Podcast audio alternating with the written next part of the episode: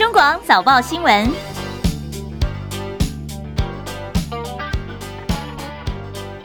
听众朋友，早安，欢迎收听中广七点早报新闻，我是张庆玲。今天是中华民国一百一十一年八月十七号，今天是星期三，农历是七月二十。好，新闻开始了，关心一下天气状况。好，其实，在昨天傍晚的时候，南部地区像台南、高雄一带呢，雨势相当的惊人。那么今天的降雨情况如何？天气状况由陈一秀预报员来告诉大家。预报员早安。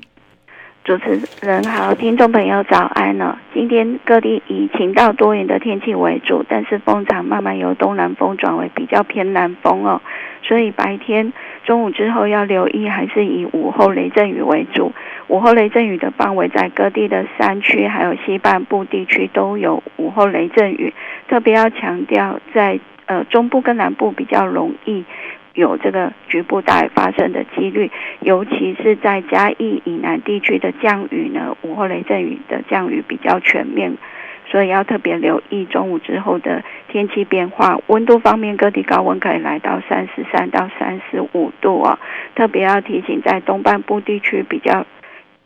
也是容易有局部三十六度以上高温发生的几率，尤其是在台东的长滨乡，还有花莲纵谷，甚至有极端高温三十八度发生的可能性。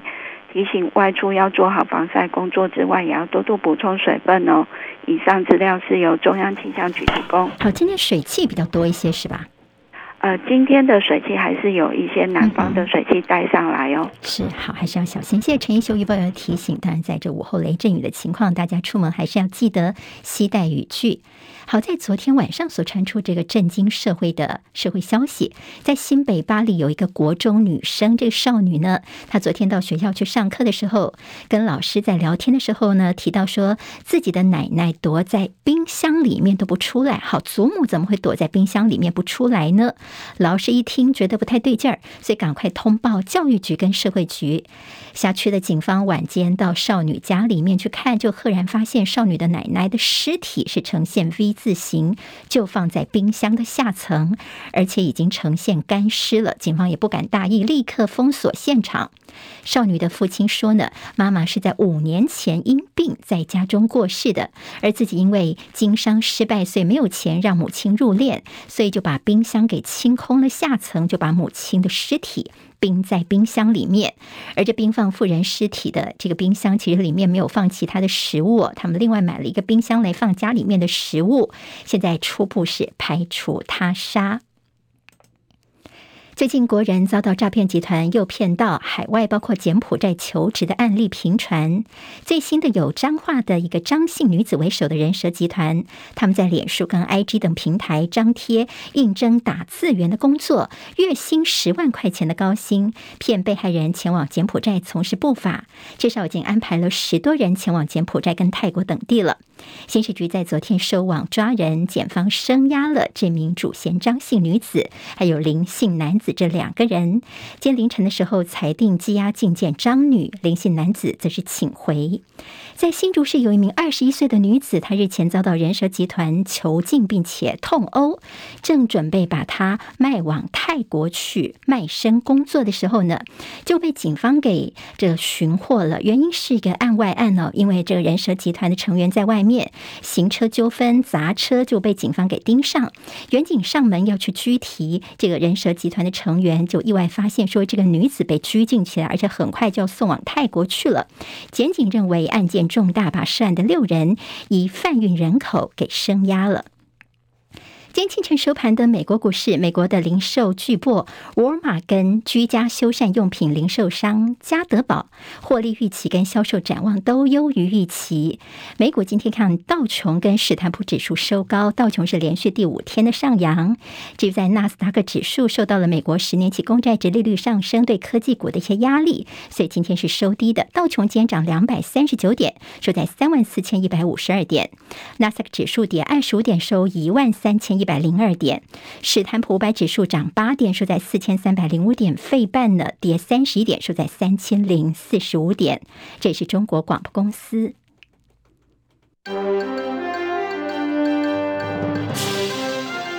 中国广播公司。我们刚刚听到，在美国股市的表现间是涨跌互见的。至于在欧洲的主要股市间是收高的，主要是因为美国跟大陆新公布的经济数据低于预期，加深了经济衰退的忧虑。所以投资人觉得说，哎，各国央行可能因此会放慢他们升息的速度。所以在欧洲股市呢，今天主要是收高的。倒是看到油价部分，今天是继续重挫的。由于这美国跟中国大陆公布的经济数据看起来没有那么好，投资人担心说会。呃，在供给能源的需求方面会受到冲击，所以国际油价在今天又继续重挫了。在纽约商品交易所，西德州中级原油九月份的交割价重挫了二点八八美元，来到每桶八十六点五三美元。伦敦北海布伦特原油十月份的交割价大跌了二点七六美元，来到每桶九十二点三四美元。好，昨天油价跌得很深，今天又是继续重挫的。看到今天清晨最新，有美国总统拜登在今天签署了规模四千三百亿美元的降低通膨法案。这项法案是聚焦在气候、健保跟税制这三大议题。这也是拜登在十一月其中选举之前在立法方面的一大胜利。这项立法堪称是美国史上对抗气候变迁最大规模的投资，希望能够减少美国的温室气体排放，同时也准许联邦医疗保险为年长者的药价来议价，来降低的处方药价。另外呢，也确保企业跟富人要缴纳他们应该缴的税款。好，拜登是在白宫签署了这项法案，其他一上台就力推这项法案，但是长期是陷入焦灼。那么法案是看到现在很大一部分是在支持石化产业的发展。这是今天拜登所签署的规模有四千三百亿美元的降低通膨法案的正式生效。美国众议院议长佩洛西的访问台湾，引发了中共的围台军演。美国为了避免紧张情势升高呢，他们之前是延后测试非武装义勇兵三型长城飞弹。而美国空军方面说呢，他们其实在礼拜二的时候已经完成了测试了。这枚非武装的义勇兵三型洲际弹道飞弹从加州的范德堡太空军基地来发射，飞行了大约是六千七百五十九公里，抵达了马绍尔群岛附近的试验场。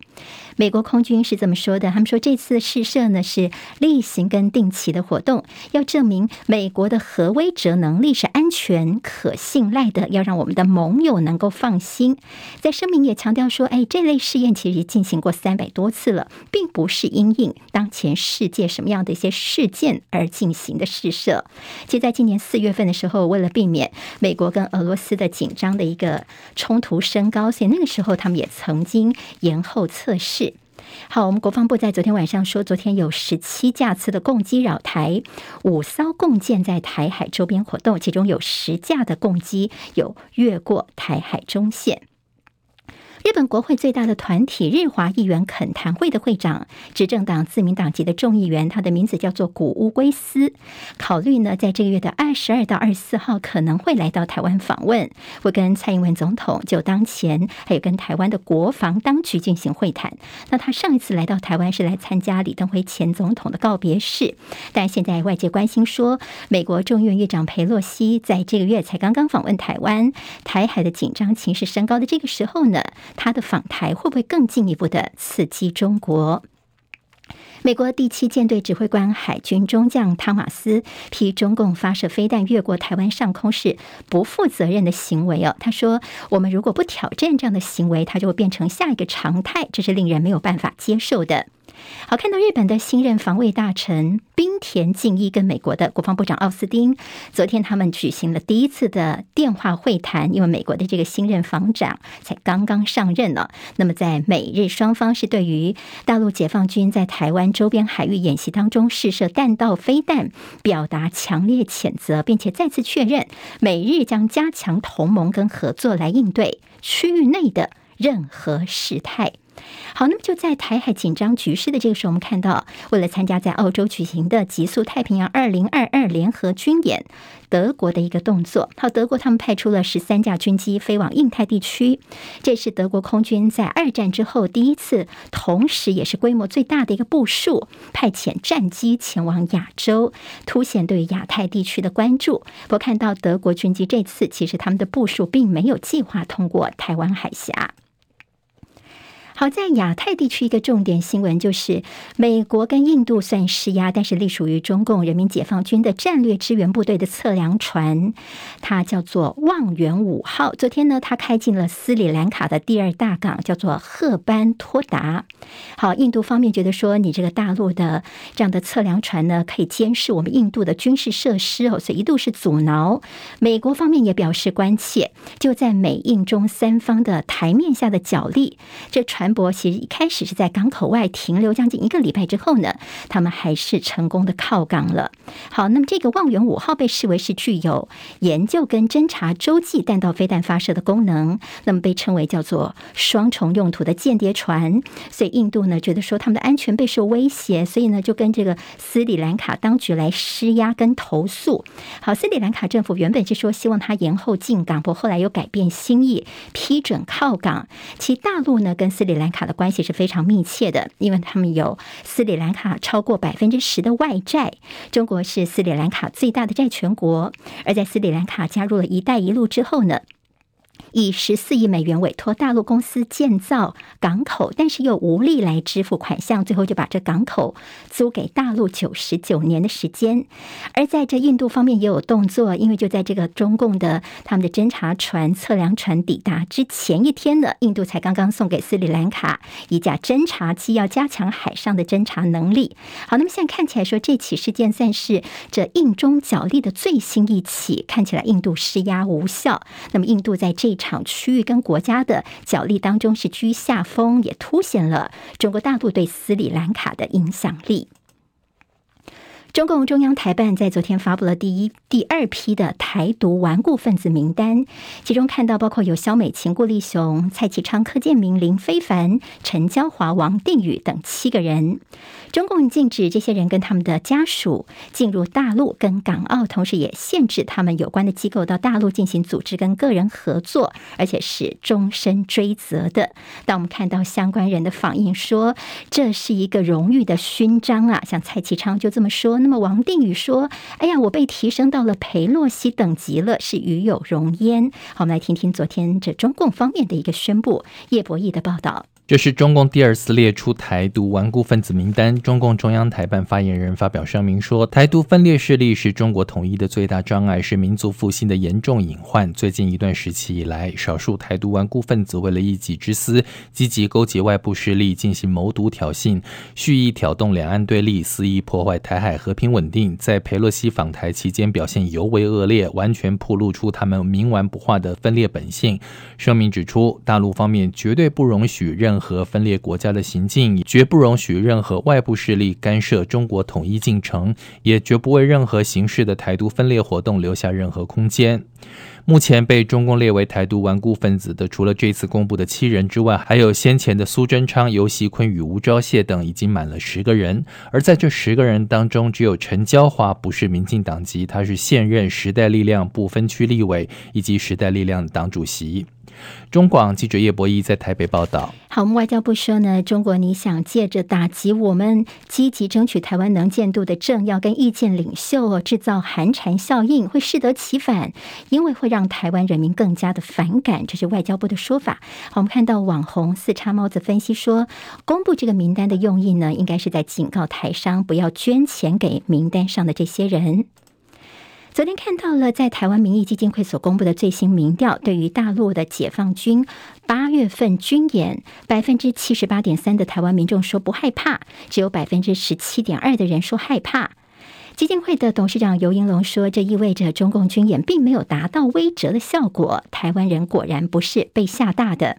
在中共大规模军演之后呢，台湾人对一中原则的态度高达八成二不赞成，只有百分之八点八的人是赞成的。分析年龄，年轻世代二十到二十四岁，百分之百不赞成一中原则；二十五到三十四岁，百分之九十二不赞成一中。那有没有后悔让裴洛西来台湾呢？五成三的民众不会因为引发了共军的围台军演而后悔让裴洛西来，有三成四的人说早知道就应该。拒绝他。好，在这份民调也做了关于台湾的一些，包括蔡英文政府的满意程度的一个调查。蔡英文总统仍有百分之四十六的高满意度，不过比上个月呢是下滑了百分之七。在二十到二十四岁的年轻族群部分呢，更是从七月份的百分之七十三点五掉到百分之五十三点七，也就是呢首见在年轻族群当中的这个支持度的大幅下降。所以游盈隆就分析说，可能有两个因素，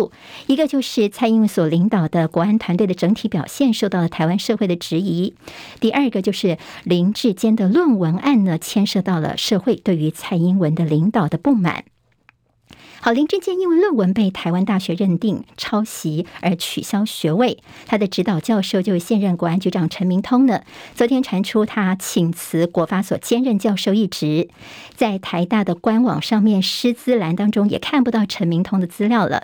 台大呢，赶快告诉大家说，呃，他呢是我们不再聘他来兼课了，并不是他辞职哦。那么停聘陈明通，国民党说你陈明通，你明显就是在过去的动作都是政治话，所以你是不是应该思考一下要辞去国安局的位子呢？好，这局长的位子是不是也应该要卸下来呢？但传出说林志坚的论文是不是由他之前的助理代笔写，有枪手帮他写呢？台大说呢，他们没有收到相关的检举，而且已经撤销林志坚的学位，也公告了，所以不会再审查了。那么现在教育部也说也没有收到相关的检举。国民党南投县长参选许淑华的硕士论文也遭指涉嫌抄袭。许淑华他透过脸书专业表示说，这论文的主体是自己担任南投市长办理活动推展的发想，对论文的主体性跟原创性他非常有信心。他也质疑说，你民进党选情见底就开始找替死鬼抓交替吗？他也说自己要说明的对象是逢甲大学，没有必要向民进党来说明。好，今天还会有其他的政治焦点，是前立委黄国昌。昨天晚上他在脸书上面说呢，有一名已经通过国民党提名要参与年底地方选举的政治人物，透过参与土地重划，在短短十八天之内炒地皮大赚了一点二亿元，说他还违反了公职人员财产申报的要求，隐匿了炒地暴利的一个资讯哦。所以黄国昌他预告说，今天下午一点钟，他要前往国民党中央党部前开记者会，揭露这。这个已经获得提名的炒地大亨的真实身份。好，台北大巨蛋呢，确定没有办法在今年十月来试营运。在民进党台北市长的参选人陈时中，在今天呢，要对大巨蛋提出他的解方。好，那么在新北市民进党的参选林佳龙，对台北市还是念念不忘哦。他在昨天脸书发文，要给市民的承诺，又把新北市议会写成了台北市议会，写错了，也赶快的火速删改。这是中广公司。中国广播公司。好，现在时间是七点十九分，欢迎回到中广新闻，我是张庆玲。好，这个礼拜都是庆玲在七点钟代班服务，叶荣主播休假一个礼拜，下礼拜就回来了。那还是提醒大家，我们在 YouTube 上面的直播期从七点钟就已经开始了。好，我们谢谢在线现两千多个朋友帮我们一起在这个聊天室里面来聊新闻，还有来帮我们在呃我们的直播影片上面冲冲人气。欢迎大家可以在我们聊天室里面来聊聊您对于我们新闻内容的一些看法。那么有些意见也欢迎您能够多多的来发表，好，记得帮我按赞，多多的留言，介绍推荐给您的朋友。好，我们看到了在政治方面的焦点跟人蛇有关的，好，那么其实呢，这国人到柬埔寨工作，在这几天呢，占据了国内的各大版面，甚至一些谈话节目都是重中之重哦。那么这个事情实在是太惊人了。我们的警政署长黄明昭特别到桃园机场去视察，因为他们叫警察举牌子哦，在机场这边举牌子宣导，叫大家如果出国到海海外去打工工作的话，要特别小心诈骗呐。结果呢，柯文哲他就碎碎念哦，他在脸书上面先发文说：“你看那个政府只会叫警察在机场举牌子，还有播放什么防诈骗的短片，真的是非常好笑。”好，昨天他也有最新说法，我们来听听看。我看的不高兴的是，怎么是警政署长到机场，然后看警察举牌，这哪一门子的那污言呢？太好笑了嘛？怎么会是国家国家处理这个问题的方法是？我不管说我要怎么处理，但是但是最起码不是用这个处理方式的，这个太好笑了。好，柯文哲说太好笑了。我们的警方怎么说呢？刑事局就说，这个做法也许你看起来会觉得不聪明，但是其实这是把住最后一道关卡最有效的方法哦。所以我们现在警察啦，政府会穷尽一切的力量来维护国人的权利。好，外传说被骗到海外的国人大概四五千人这么多。昨天我们行政院长苏贞昌就说啊，没有啦，大概联络不上的失联的只有一百二十个人左右哦。所以我们政府还是会继续的来。来营救的。好，另外其他的这些侧边消息，包括统促长的总裁、统促党的张安乐，因为不满被刑事局说呢，你们在台湾呃这受骗到柬埔寨的案件当中，你跟竹联帮有勾结，就扮演这个黑白脸哦，有这边在救人，那边又在抓人。昨天下午呢，张安乐就到台北地检署去按铃提告刑事局妨害名誉，而有一个自称曾经被骗到柬埔寨的男子安安也到现场去声援，他说自己被囚禁期间每天工作十七个小时，差点就死在柬埔寨了，是靠张安乐帮忙，他才回到台湾来的。好，那么还有一些这个国内的人力银行呢，他们也对于在他们网站上面的求职奇奇怪怪的一些职缺呢，现在已经先全部下架了，希望能够帮国人来把关。好，另外还有跟网红有关的，就是国内有一个网红 YouTuber 好棒棒，好，这个棒呢，他所拍摄的诈骗解码一系列的影片，他在最近。亲自曾经到柬埔寨去救人，他也全记录下来了。好，那么点阅次数已经有好几百万了，大家都说啊，你好勇敢哦，亲自跑到柬埔寨就把人救出来。那他不是只有到过柬埔寨，他之前也曾经到杜拜去营救一个受困的林姓男子，也记录下来了。不过在那次的记录当中呢，他有提到说，在我们的外交部的驻杜拜办事处的协助方面，似乎呢好像呃碰到一些官腔啦、踢皮球的一些不太舒服的经过，就惊动了我们外交部发新闻稿说，这个网红啊，你所描述事实不符，不要以讹传讹，要不要误导国人了？好，那么现在双方。的说法其实是有出入的，所以这网红棒呢，他就非常的生气，他就说：“你政府认错很难吗？难道你是不能够被人民监督吗？”他说自己要每天开直播、拍影片，要联合所有的力量控诉，直到你们下台为止。他非常的生气。不过后来他也在 IG 上面又说：“你们说我是这个误导国人呐，以讹传讹，你发这种新闻要我以后怎么样来面对我的小孩？你台湾两千多万人口，我订阅只有八十万人。”了，你们一篇新闻就可以轻易毁掉我的一切跟未来。他也说啊，真的是受够了。随着网红说呢，接下来他就宣布这诈骗系列呢，他就永远停更，他就不再拍这样的一个系列影片了。那么当然就是网红的努力救人，到底在网络上面呢引起很多的讨论。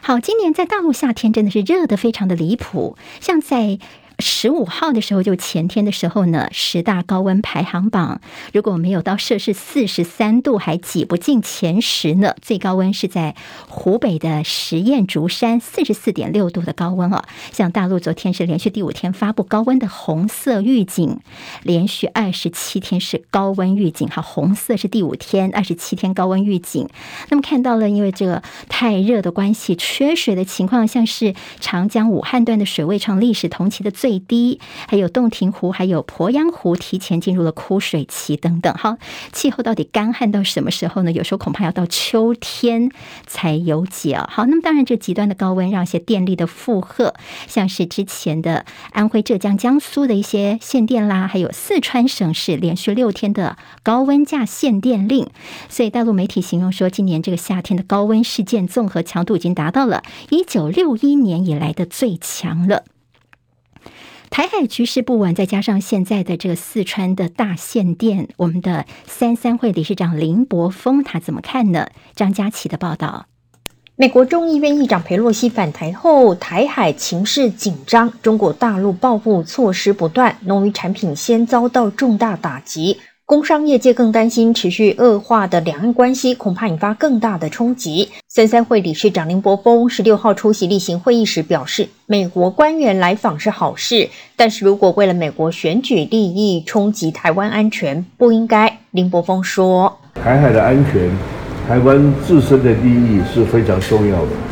那么，台湾受制于出口外贸，啊，受制于能源进口。”特别天然气的进口的限制因素，那么军演对台湾的经济伤害很大。四川限电问题也让台商相当头痛。林柏峰说：“中国大陆也面临气候与能源的问题，才会实施限电。不过，重要企业大陆官方会另有安排。”他说：“这一次限电有其理由，台商希望时间不要再拉长，六天后就能恢复平稳供电。”林柏峰所经营的台玻在四川也有厂。林柏峰说。台玻在当地属于重大工业，主要使用天然气与重煤生产，虽然有受到影响，影响的层面非常小。中广记者张佳琪台北报道。好，昨天在台股的表现方面，货柜三雄压盘，所以台股收盘的时候只小涨了三点。好，其实昨天的整个的上下幅度大概就是五十点以内，幅度非常的小。昨天是收在一万五千四百二十点，成交量方面两千零八十三亿元，台币方面贬值零点四分，收在二十九点九九四。法人说，在年底之前，新台币的汇率收盘贬到三字头，其实都不会让人意外哦，因为联准会还是在升息的循环之下，美元。偏多的态势看起来是不容易扭转的。好，昨天看到有全球主要的国家的央行总裁评比，我们的央行总裁杨金龙跟大陆人民银行行长易纲等十个人同样是列为 A 级，这是杨金龙第三次得到 A 级的评价。至于这拿到最好的是谁呢？冰岛的央行总裁荣升，他拿下了 A 加的等级，他也是全球最优秀的央行总裁的宝座是。冰岛的央行总裁拿下来的。世界卫生组织说，猴痘这个名字实在不好污名化，所以现在呢，在征求叫大家一起来想想帮猴痘改个名字哦。那么说，因为猴痘这个病名会让大家想到猴子啦，或跟非洲大陆产生联想。像最近在巴西就传出有人担心猴痘而攻击猴子，好，现在大家一起来想想，给他一个比较不污名化的名字。欢迎回到中广新闻，我是今天的代班主持人张庆林。好，谢谢流行网、音乐网跟中广新网的朋友收听我们的节目，YouTube 上面直播，谢谢帮庆林多多的按赞、分享，还有推荐给您的朋友哦。好，我们看跟疫情有关的，今天您可能注意到了是拜登的妻子，就美国第一夫人吉尔呢，她又确诊了，她出现了类似感冒的症状哦。快筛是阴性的，不过 PCR 之后发现，哎，真的是阳性确诊了。好，她现在其实跟这个拜登呢一起在南卡度假，所以他赶快也先服用了抗病毒药物 Paxlovid，他会在这度假屋隔离至少五天的时间。至于拜登呢，他其实在七号的时候，之前他确诊嘛，七号他才刚刚解隔离，他的 PCR 现在是阴性的。好，大陆昨天新增五百三十例本土确诊病例，一边。一千八百三十八例本土无症状感染，现在看到大陆的感染者大概都是在海南、西藏、新疆、海南还是最严峻的。至于台上聚集的厦门，疫情也在升温当中，所以厦门当局昨天就宣布说呢，从今天开始到十九号，啊，十七、十八、十九三天哦，全市展开连续三天每天一轮的全员核酸检测。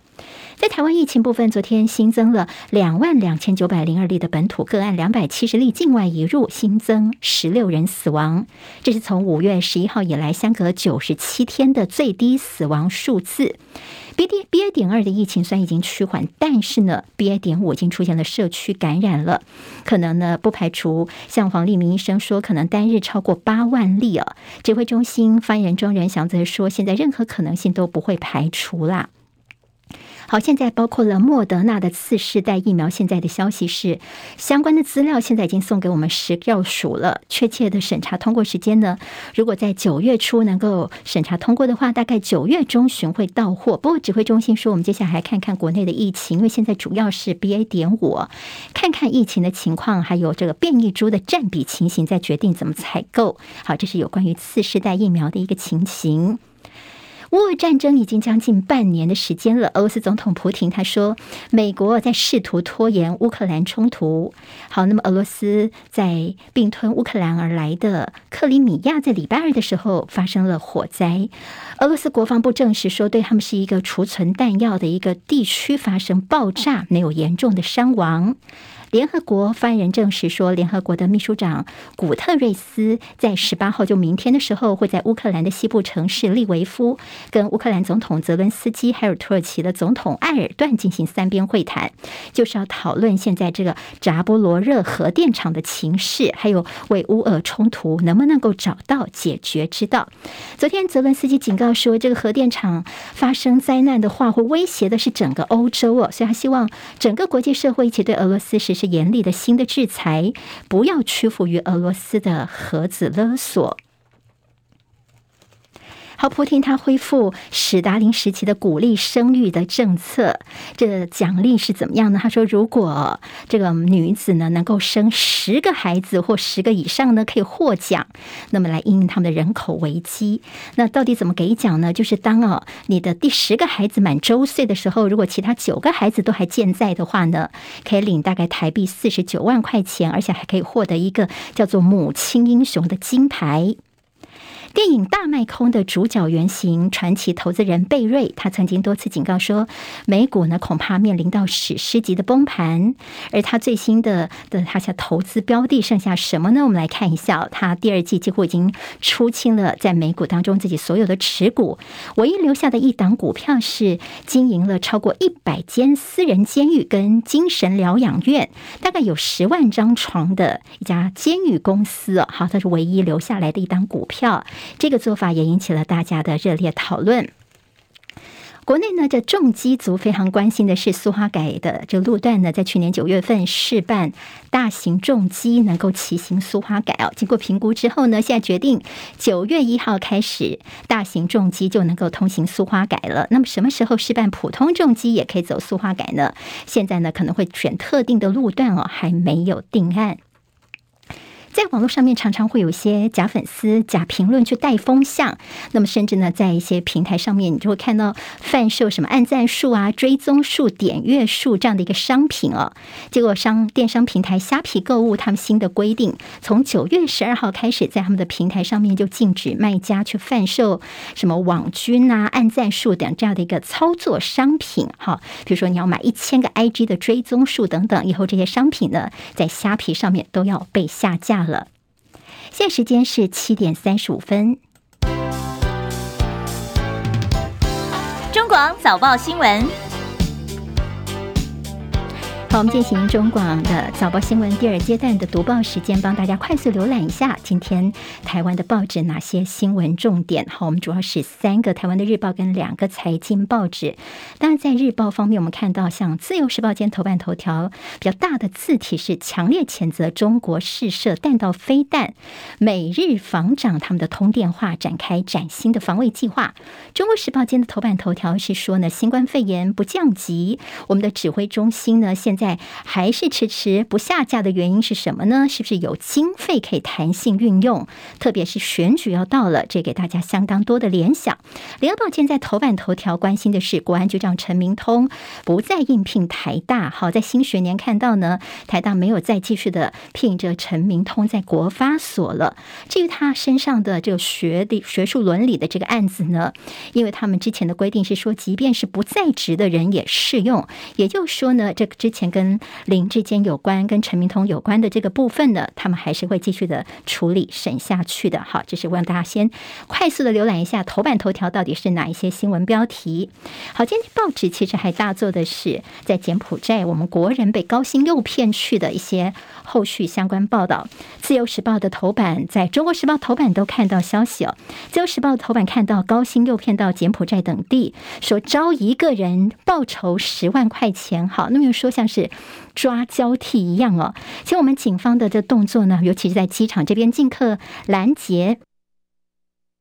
所以，今天自由时报大作是说，我们在航警方面的大有所获，像是这次就救出了六个人，逮捕了九名人蛇，还有我们刚刚有在新闻当中提到，这脸书社团叫偏门工作的这个社团哦，那么高薪的利诱你去，他们其实，在台湾这边就开始掌握了怎么做呢？就在台湾这边就先把你放到一个旅馆去定点住宿，然后呢，办理护照签证完毕之后，立刻把你送到机场搭机出境，然后整。整个过程都有集团的人员在监控被害人。好，那么说这样的一个犯罪集团，在最近已经安排将近五十个国人出国了。好，那么其实不只是高薪，有些是异国恋，约你到泰国去碰面，结果其也是这个人蛇集团的诈骗手段哦。在广告之后，更多新闻提供给您，不要走开喽。分欢回到中广早报新闻，我们第二阶段的读报时间。刚提到了在柬埔寨这边，我们拦下了这个呃要前往当地的。呃，可能会受骗的人啊，甚至有些是用异国恋的方式，差点呢把你骗到外面去，说跟你以为是这网络上的远距恋情，其实呢这中间就是诈骗哦，差点就被卖掉了。中国时报今天头版当中会看到，其实尤其很多的这些诈骗团体呢，他们锁定了原民乡哈，好些原住民的朋友呢，年轻朋友，那么可能到异地去打拼，家里面的人不太了解他们的情况呢，没有掌握到，就他们人可能其实已经到海外工作，甚至遇到。到诈骗，所以昨天我们看到有一些呃，这个民代呢出来告诉，尤其像屏东地区等等哦，那有一些青年的告白哈，那其实他们很奸诈哦，他们是用朋友来拉朋友，所以你碰到了朋友跟你讲说，哎，我这边有个不错的机会啦，我都在这里没问题啊，你这个时候还是要保持你的戒警戒心哦。那么甚至有一个原住民青年，他碰到他的朋友。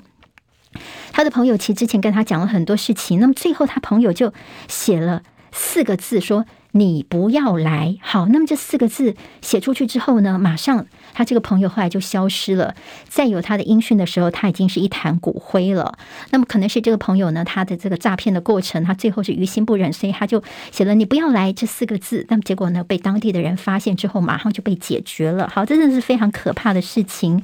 这样的一个呃，这么多的一些被诈骗的朋友，我们的国人呢的一些困境，今天在中国时报，其实在内页有些大幅的报道。那么，《自由时报》说，你知道吗？在台湾哦，屏东县、高雄县跟新北市是被骗到柬埔寨最多的前三名。好，这是报案的情形。中时提到了国人沦为猪仔，戳破了新南向的大内宣。好，那么现在看起来，这种骇人的情境就好像是百年前奴工再现。今天中时说，你蔡政府花了大笔的写公帑来推动新南向政策，大内宣是洋洋洒洒的，但现在呢，没有办法跟这些国家的政府建立直接的沟通管道。现在救人急如星火，但是你是说啊，我救一个是一个哦。好，那么其实说。为什么这些诈骗集团跟新南向有关？因为他们的这个手法或者是说辞，就说：“啊，你赶快来我这里工作，因为我们这个特区哦，就是因为我们政府大力推动的新南向政策的特区。然后第二个呢，他们就看准说，台湾政府在当地根本就使不上力，所以台湾才会变成台湾人视为是他们眼中行走的黄金啊，一卖再卖，而且你会出赎金，把你卖掉之后呢，他们钱越拿越多。好，那么其实大家就说，蔡总统你在脸书上面，你还在帮林志坚加油啊，辛苦了！就我们国人被骗到柬埔寨的事情，其实已经吵了好一阵子了。现在你一句话都没有说，大家心里面也觉得哎很无力呀、等于说你是输给了民间团体跟网红，而我们的总统现在还在做网红吗？好，那么其实看到了苏贞昌行政院长说，其国人呢现在没有四五千人在海外那么多，大概只有一百二十个人失联而已，只有。好，那么外界就说，现在既然因为我们跟柬埔寨呢是没有邦交的，那我们是不是可以启动两岸的共打机制？我们来把这坏蛋给抓起来呢？那么，请大陆公安来帮忙援助、来协助吗？其实有些警官很低调的说：“啊，不，不要这样子哦，因为呢，两岸的共打早就因为两岸关系急冻，已经停摆多年了。对岸愿意帮忙的可能性可能不高。另外，就万一呢，这大陆方面把台籍被害人救出来后带回大陆去，哇，这后续的一些政治风暴恐怕是更难以收拾哦。所以现在蔡英文政府就说：好，我们自己来哈，努力救一个是一个。但是对家属来说，其实。心里面是非常急的。那么，到底我们现在在柬埔寨的外管这边，是不是就一个人力在边帮忙跨境救援呢？外交部说没有没有啦。我们五月份的时候呢，已经成立了六人专案小组了。好，这是现在的一个在努力的状况。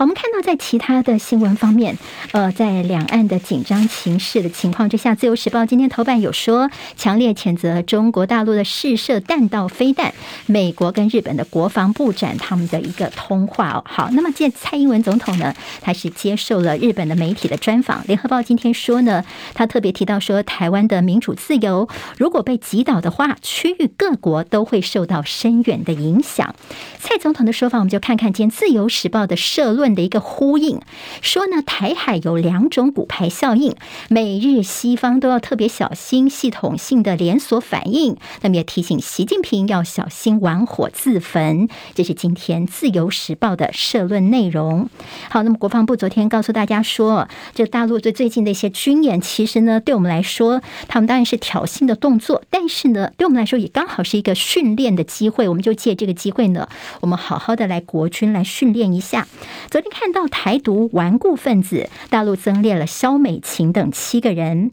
好，有肖美琴啊，还有国安会的秘书长顾立雄等七个人。好，再加上之前的苏贞昌，还有尤喜坤跟吴钊燮，所以现在已经有十人在这个名单上面了。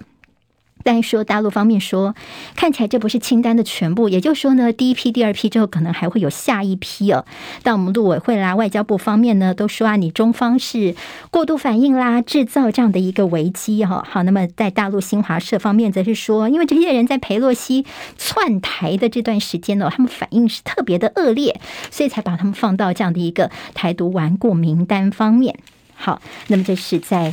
呃，吕秀莲前副总统呢，他则谈到了美中争霸无端卷入了台湾。见《中国时报》说呢，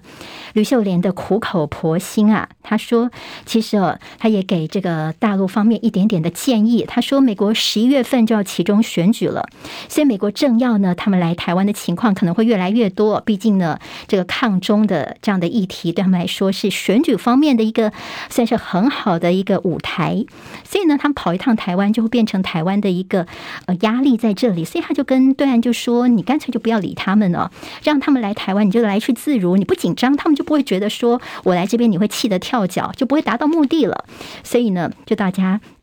是不是在中间能够放得聪明一点呢？那么看到昨天台湾民意基金会的最新民调说，有四成六的国人对于蔡英文总统所领导的国安团队有信心，四成三的人是没什么信心的。好，今天在中时的内页呢，其实有提到说，在对于蔡英文总统的这样的一个民调，就是同一份民调，台湾民意基金会游盈龙这边的民调数字，看到蔡总统的声望是重挫了有七个百分点。游盈龙分析说，哎，看。看起来其实不太合理哦，因为过去啦，呃，如果说像是裴洛西这种事件的话呢，台湾的民意其实我们都会生气啊，然后就会有利于蔡英文的民调，那么再加上说。呃，这个安倍的遇刺效应应该还是有些余温哦。但是这次看到蔡英文总统的这声望是重挫了七个百分点，由于在年轻族群方面哦，他也掉比较多，这是很少见的情形。所以呢，游盈隆就分析说，大概就两个呃可能性，一个就是呢，这个不满意蔡总统的国安领导表现；那么第二个呢，就是林志坚的论文事件吵了一个月的时间哦。好，那么蔡英文的一些价值判断跟社会大众是不太一样的，这也反映在他这。次的民调数字上。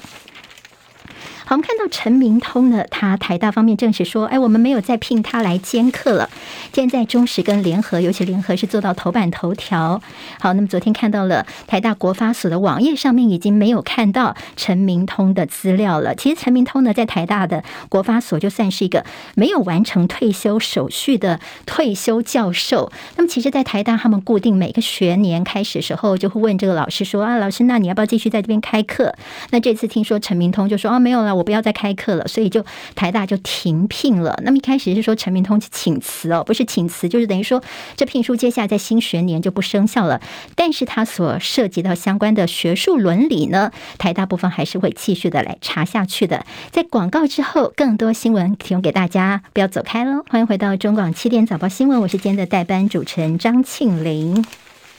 好，我们刚刚在这个广告之前呢，提到了陈明通，台大这边呢，现在已经决定没有继续的来聘他在台大这边教书了。但陈明通的这问题呢，像大家就说啊，你是辞你的教职，要保住你的国安局长的官位吗？大家还是有很多的声音。好，在论文部分呢，今天在自由时报还有大作的是国民党的南投县长的参选人许淑华，神力女超人，她的论文问题哦。许淑华说，你绿营根本就是在抓交替哦。那绿营就说，你许淑华不要打模糊账，徐淑华说自己会坦然的来面对，如果呢真被学校来判来撤销学位的话，他会坦然面对哦。那么民进党呢，如果我的论文被判合格的话呢，你民进党就要出来道歉。好，那么其实今天在自由时报还谈到说，其实很多的这所谓的一鱼多吃哦，就是有一些报告呢，很多人都拿来做成论文，他们就说，哎，徐淑华你就是一鱼多吃，共享论文的先驱者啊。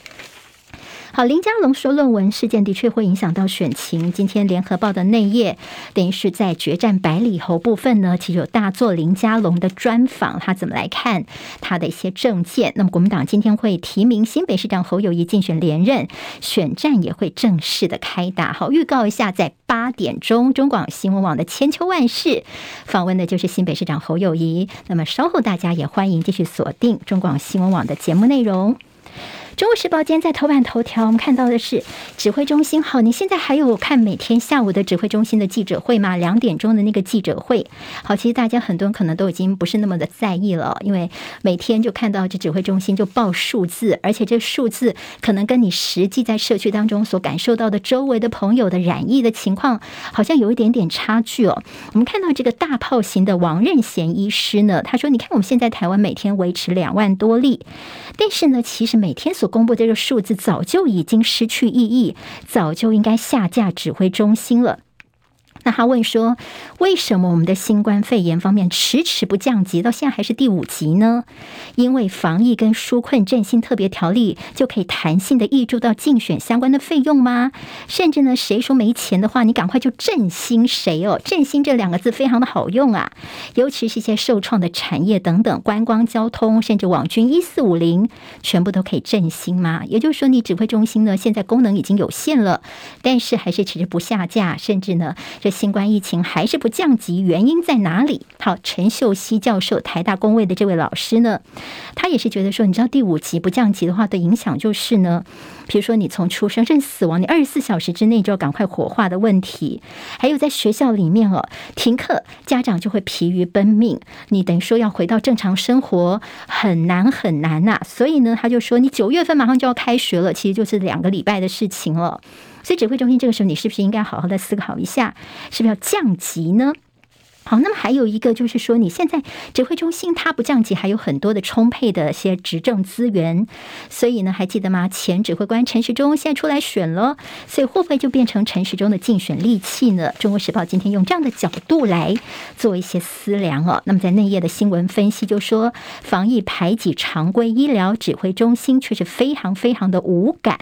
好，那么其实，在现在的一些情况，甚至你舍不得解散，那变成一个报数字中。心真的有这样的必要吗？还有长新冠，虽然很多人呢已经这个痊愈了，但是专家说国内大概至少五十万人是有长新冠的一些后遗症哦。还有就是这个些黑数的问题，今天在中时的内页算是有比较大幅的报道。好，今天看到在。联合报的头版跟内页呢，都告诉大家说，在我们的这个呃孩子们呢要开学，那很多学校呢中央厨房，尤其是偏乡学校，他们中央厨房现在九个学校都还没有呢。好，那么在包括找不到营养师啦等等一些学校都没有准备好，那么但是变成是政府的一个政绩在宣传吗？自由时报今天在头版跟内页大作是台湾的苹果电子报，现在要易主的消息，现在看起来应该是八月三十一号要。熄灯了，但是九月份的时候接手的人可能是另起炉灶，也就是名字不用“苹果”这两个字了，要不会用苹果的商标吗？但是今天其实自由如果关心的话，你会发现他其实很长时间都在关心台湾苹果日报的下一步到底卖给谁，有没有卖给中资等等问题哦。所以今天在内页当中呢，其实告诉大家说，台平交易到底钱哪里来，向谁买？好，有些细节部分呢，他们觉得还是应该要交代清楚才对。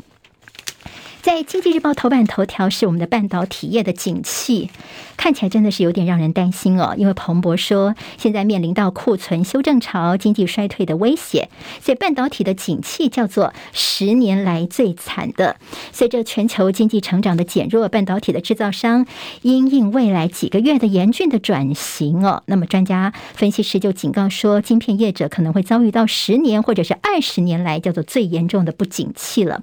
半导体的部分，两大财经报间都关心到 ETF 热，好，这是指数股票型基金的受益人突破了五百万，在五个月又增加了百万人，大概年底每四个人就有一个人投资 ETF。还有是大陆减持美债水位是十二年的最低，江苏再传限电，笔记型电脑供应链再受到重击，法人看接下来的营运面似乎是看得越来越淡了。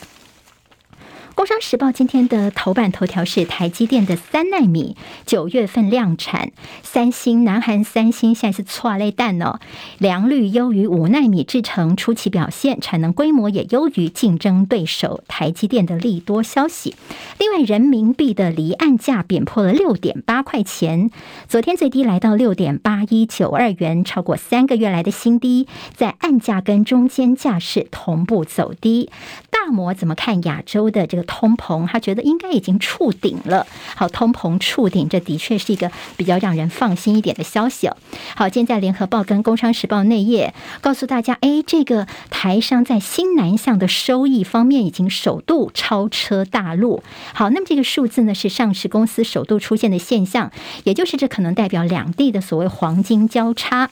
第一季的时候是弯道超车，大陆风控效应、投资不确定性的增加，在第二季可能。也是相同的态势，这是我们台商在新南向政策投资的效益方面呢，看起来是缴出了比较漂亮的成绩单了。联合报跟旺报间特别提到了李克强的希望，这个经济大省过紧日子。好，高层北戴河休假结束，召集了六省官员座谈，强调势要起而不可落。好，现在在大陆方面也想办法能够促进消费哦。那现在最近的热到爆的情况，还记得吗？要到百呃四十三度摄氏度才到大陆的前十名的这个高温呢。好，四十几度，我们台湾三十几度就热的要死了，四十几度的高。温的是很难想象哦。那么在重庆这边，干旱的情况有五十一条河断流。好，我们看到在今天的《自由时报》的内页告诉大家说，莫德纳的双价疫苗好，那么这是次世代疫苗呢，最快是在下个月中可以到货。那么英国的数据说，这个次世代疫苗看起来是蛮可以期待的，因为对于现在的在流行的病毒株 BA. 点四、BA. 点五看起来都是有效果的。那么国际的机组人员说，我们的外债检疫是不是能够松绑呢？民航局说，好啦，我们现在呢再来思考看看。好，另外在大货车防卷入的装置呢，打算要降到离地二十公分，就是防止小车或者是摩托车等跑进去哦。那么希望能够降低一点，让它更加的安全。好，这有今天的中广七点钟早报新闻，我是庆玲。离开我们的直播教室前，记得帮我按赞。